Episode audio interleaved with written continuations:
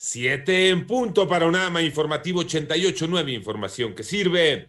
Yo soy Alejandro Villalbazo en el Twitter, arroba Villalbazo13. Martes 9 de marzo, Iñaki Manero. ¿Cómo estás, Iñaki? Gracias, Alex Villalbazo. Vámonos con el panorama COVID. La cifra de casos a nivel mundial es de 117 millones 148 mil 365.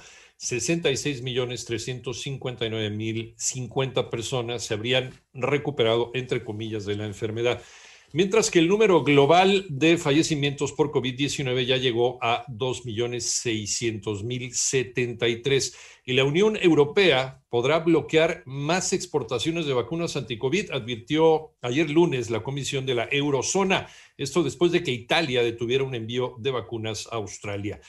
El panorama de la pandemia en México, Moni Barrera. La Secretaría de Salud informó que ya son 2.130.477 casos confirmados de COVID en el país y 190.923 defunciones. A más de dos meses de la vacunación ya se han aplicado casi 2.900.000 dosis. Respecto a las reacciones adversas por la vacuna, esto se informó. De estos 68 SAVIS graves, ya un poco más de la mitad han pasado por un proceso de dictaminación y de la última actualización de esa mitad que ya prácticamente pasó por el proceso de dictaminación, alrededor de ocho de ellos tienen una asociación con la vacuna, o prácticamente los ocho, en el marco de una reacción de tipo alérgica que a su vez desarrollado una reacción anafiláctica en la persona. Así lo dijo José Luis Salomía, director general de epidemiología. En 889 Noticias, Mónica Barrera.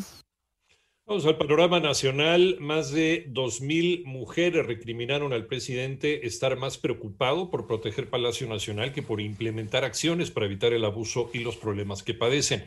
Exigimos un alto a su desdén. Estamos hartas de que nos descalifique, señor presidente. No somos un partido político, somos una voz colectiva. Arremeten contra el mandatario federal en una carta.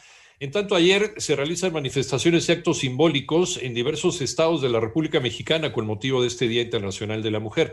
Las mujeres exigen a las autoridades federales y estatales justicia para las víctimas de feminicidio y desaparición, así como un cese de la violencia contra la mujer. En Ciudad de México se reportan 81 mujeres lesionadas, mientras que la policía local acusó que hombres se infiltraron en la protesta que terminó con quemas y destrozos el Palacio Nacional. El Palacio Nacional llamó la atención el despliegue de personal con fusiles antidrones que fueron confundidos con francotiradores. Hay propuestas para salvaguardar el ingreso básico de las mexicanas, María Inés Camacho. Al manifestar que el COVID-19 causó retroceso de más de una década en la participación laboral de las mujeres, Alicia Bárcena Ibarra, secretaria ejecutiva de la CEPAL, se pronunció por la creación de un ingreso básico de emergencia. Estamos proponiendo un ingreso básico de emergencia equivalente a una línea de pobreza, que son 120 dólares al mes, de, para las mujeres que salieron del mercado laboral por, por efecto de la pandemia. Hemos calculado que son 13 millones de mujeres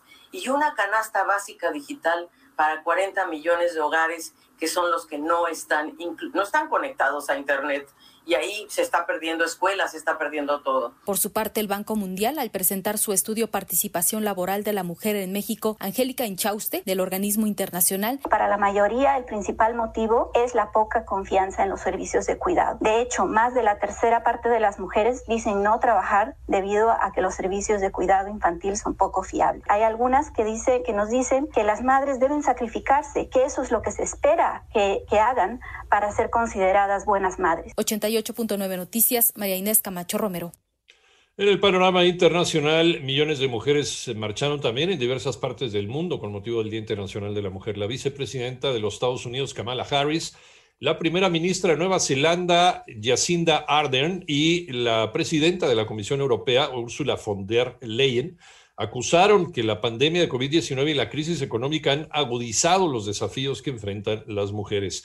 En tanto, un juez de la Corte Suprema de Brasil anuló la condena contra el expresidente Luis Ignacio Lula da Silva y le devolvió sus derechos políticos. El Parlamento Europeo retiró la inmunidad al expresidente de la Generalitat de Cataluña y exalcalde de Girona, Carles Puigdemont, así como a Tony Comín y Clara Ponsati con lo que España podría solicitar su extradición.